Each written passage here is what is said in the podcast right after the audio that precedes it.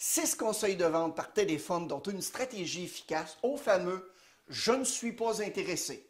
Vous vous rappelez la scène du film Le loup de Wall Street où Jordan Belfort, le héros du film, fait son premier appel cold call pour vendre des actions cotées en cents à la bourse, disons euh, plus ou moins légales.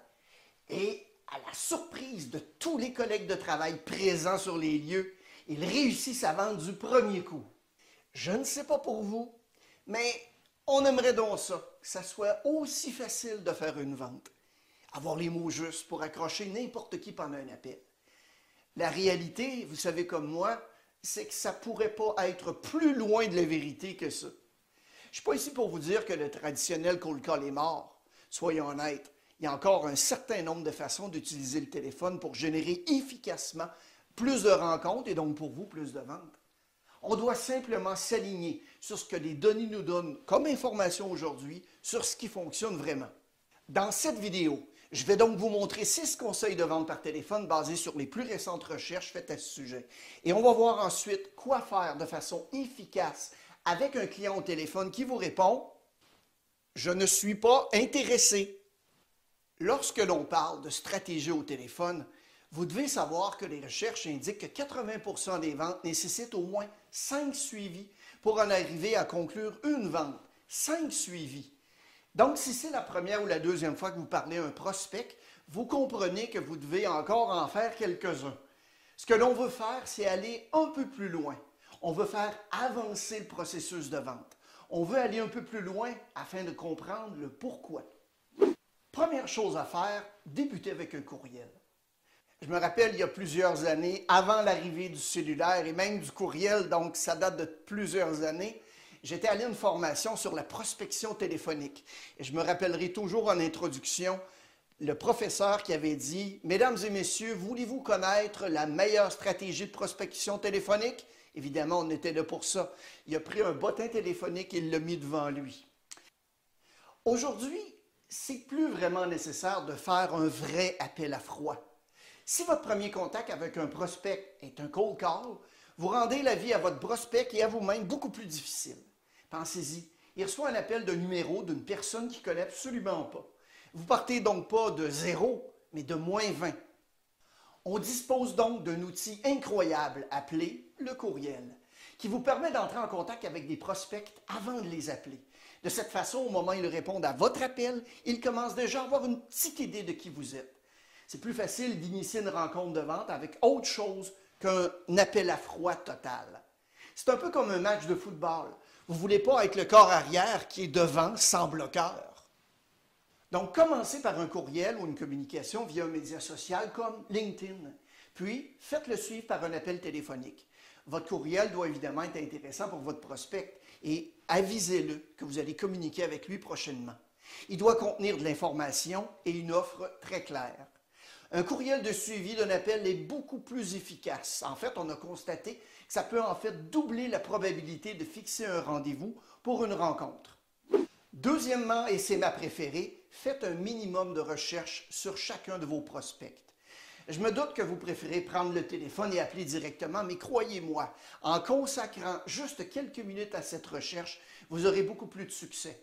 Vous êtes déjà sur LinkedIn? Vérifiez le profil de chaque prospect pour savoir quatre choses. Ce que fait l'entreprise, ce qu'ils font présentement, si vous avez déjà aidé une entreprise similaire dans le passé, et si vous êtes capable de trouver un fait amusant à leur sujet, ça pourrait être une belle opportunité de discussion.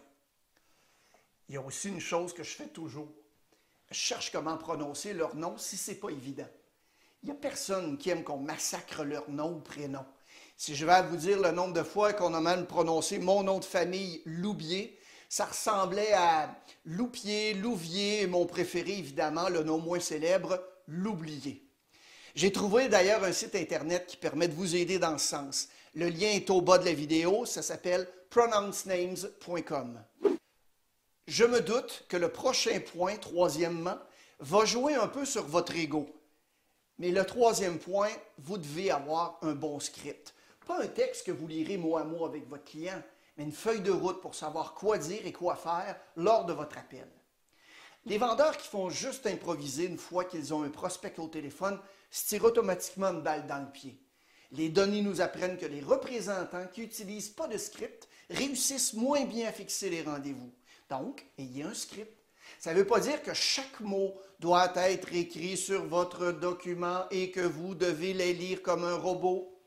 Vous devez avoir au moins un processus clair à suivre pour accompagner un prospect dans le processus d'achat. Quatrièmement, vous voulez absolument avoir toute l'attention de votre prospect lors de cet appel. Mettez-vous une seconde à la place d'un prospect que vous appelez. Disons que vous réussissez à l'avoir au téléphone. D'après vous, qu'est-ce qu'ils font probablement quand ils répondent? Ils peuvent faire plusieurs choses en même temps qu'ils vous parlent. Ils terminent le courriel qu'ils est en train de rédiger à quelqu'un. Ah, il y a peut-être quelqu'un de avec eux dans la pièce. Donc, vous n'avez pas toute leur attention si vous décidez de leur parler. Si vous utilisez une approche prévisible en commençant cet appel, ils vont simplement continuer à faire ce qu'ils faisaient avec des hum, hum, et je ne suis pas intéressé. Ce que l'on veut, c'est avoir leur attention. Vous devez donc utiliser une ouverture lors de l'appel qui va être inattendue. Si vous débutez l'appel en disant la fameuse phrase Bonjour Madame Tremblay, c'est Mario Loubier de Mail Solutions, comment allez-vous aujourd'hui? Je sais pas pour vous, mais je donne pas cher du reste de la conversation. Vous devez commencer par quelque chose qui va piquer leur curiosité. Ce que je vous recommande, c'est de tester un certain nombre d'ouvertures. Ce qui va être efficace pour vous ne le sera pas nécessairement pour quelqu'un d'autre. Donc voici un truc pour vous aider à trouver la vôtre. Vous allez écrire les problèmes ou les besoins que vous ont dit vos clients le plus souvent et auxquels, évidemment, vous pouvez apporter des solutions avec votre produit ou service. Par exemple, dans mon domaine, si j'appelle un prospect en lui disant que j'offre des services de formation, de consultation et de coaching, je vous garantis que j'ai très peu de chances qu'ils vont dire euh, Wow, ça m'intéresse, s'il vous plaît, je veux en savoir plus. Je le sais, je l'ai déjà essayé. L'ouverture qui me donne le plus haut taux de succès est plutôt quelque chose qui sonne comme ceci. Oui, bonjour Madame Tremblay, mon nom est Mario Loubier de Mes Solutions. J'ai obtenu votre nom de la part de Michel Roy de ABC Auto, que vous connaissez bien. Il me demande de vous saluer en passant. Il m'a dit que vous seriez peut-être intéressé par notre approche de vente qui est basée sur l'émotion et puis l'engagement. On connaît actuellement un très bon succès auprès de nos clients. La semaine dernière, j'ai d'ailleurs envoyé un courriel à cet effet. je voulais savoir si la semaine prochaine serait un bon moment pour qu'on se rencontre. D'après vous, qu'est-ce qui se passe la plupart du temps après ce genre d'introduction? Évidemment, la personne me parle de Michel Roy. On a déjà un lien commun et comme il s'agit d'une référence, c'est beaucoup plus facile d'entrer en contact. Même si mon taux de visite n'est pas de 100% c'est l'approche avec laquelle j'ai le meilleur résultat actuellement. En modifiant la façon dont vous commencez vos appels, vous aurez ainsi beaucoup plus de chances de fixer un rendez-vous. Orientez votre ouverture vers quelque chose qui a le plus de chances de les accrocher et ainsi d'avoir toute leur attention. Cinquièmement, faites-les parler.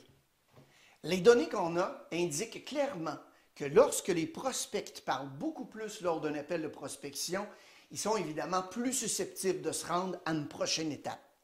Ça veut donc dire que vous devez avoir en main, en poche, au moins trois à cinq bonnes questions ouvertes pour y arriver. Mettez sur papier les questions ouvertes avec lesquelles vous avez eu le plus de succès et utilisez-les. Je vais vous donner un exemple de question que j'utilise quand je suis en appel avec un client afin de bien cibler l'opportunité et d'aider mon client. Madame Tremblay, c'est quoi les problèmes que vit votre équipe actuellement avec votre façon de vendre, votre processus de vente? Quels sont les plus importants de la liste? Qu'est-ce que ça génère comme perte de revenus pour votre entreprise? Vous voulez que votre prospect s'engage très tôt dans la conversation et la meilleure façon d'y parvenir, c'est en le laissant parler. Idéalement, lors des appels de prospection, les données indiquent qu'en général, vous souhaitez que le prospect et le vendeur fassent un va-et-vient à 80 pour le prospect et 20 pour vous. Donc, faites-les parler. Abonnez-vous à ma chaîne au bas de cet écran et, et vos patrons vont apprécier que vous investissiez ce temps en vous-même. Sixièmement, il y a les imprévus. Les appels de prospection peuvent être difficiles. Si vous en avez fait, vous savez que les prospects essaient généralement de raccrocher, surtout au début de l'appel quand ils parlent à un représentant commercial. Attendez-vous donc à ce qu'ils essaient de faire la même chose avec vous. Quand vous leur demandez s'ils ont une minute, ils vont sans doute vous dire tout simplement le fameux Je ne suis pas intéressé ou toute autre forme de cette phrase. Ça peut aller du simple non à Est-ce que vous pouvez m'appeler plus tard? Oh, mon Dieu! Le bon vieux Je ne suis pas intéressé. Combien ont déjà entendu le fameux Je ne suis pas intéressé? On est satisfait de nos fournisseurs. J'ai pas le temps. Vous les connaissez, ces objections, hein? En gros, ce sont toutes des variantes de je ne suis pas intéressé. Quand les vendeurs entendent cette objection, je remarque souvent qu'ils posent probablement la question la plus stupide dans ce cas-là. Ah ouais? Pourquoi vous n'êtes pas intéressé? On s'en fout. Ils ne sont pas intéressés, point. Pourquoi vous entreriez en confrontation avec un prospect? C'est probablement la pire chose que vous puissiez dire parce que maintenant, vous allez entrer en conflit avec quelqu'un qui ne vous connaît même pas. Le prospect n'a pas justifier pourquoi il n'est pas intéressé. Point. C'est certain que votre prospect peut mentir pour se débarrasser de vous rapidement. Vous devez donc traiter cette objection avec un peu plus de finesse. Trop souvent, les vendeurs sont sur la défensive quand ils entendent ⁇ Je ne suis pas intéressé ⁇ de la part d'un prospect. Ils ont l'impression que le rejet est carrément dirigé contre eux. Il ne faut pas prendre ça personnel. Il y a tellement d'autres raisons pour lesquelles ils ne sont pas prêts à acheter en ce moment. C'est peut-être une question de timing qui n'a rien à voir avec vous, votre produit ou votre service. Ça peut dépendre du budget, ça peut dépendre du moment de l'appel, du fait qu'ils ne sont pas les décideurs principaux. Vous savez, je pourrais continuer la liste encore et encore, mais ne le prenez pas personnel. L'objection est contre la situation, pas contre vous, et surtout dans le cadre d'un cold call. Donc, quand quelqu'un vous dit Ah, je ne suis pas intéressé, voici une approche que vous pourriez utiliser. Madame Tremblay, je comprends. Avant de raccrocher la prochaine fois que vous cherchez produit ou service, est-ce que je pourrais être la première personne à qui vous parlez? Ben oui, Monsieur Tremblay, je comprends. Avant de raccrocher, la prochaine fois que vous cherchez un nouveau véhicule, est-ce que je pourrais être la première personne à qui vous parlez afin que vous ayez un deuxième avis? Vous obtenez donc ainsi la permission de les contacter de nouveau, de faire un suivi. La bonne nouvelle, c'est que dans 99% des cas, ils vont vous dire absolument, bien sûr, parce que vous n'essayez pas de vous battre avec eux vous avez maintenant une excuse parfaite pour enchaîner avec la question suivante.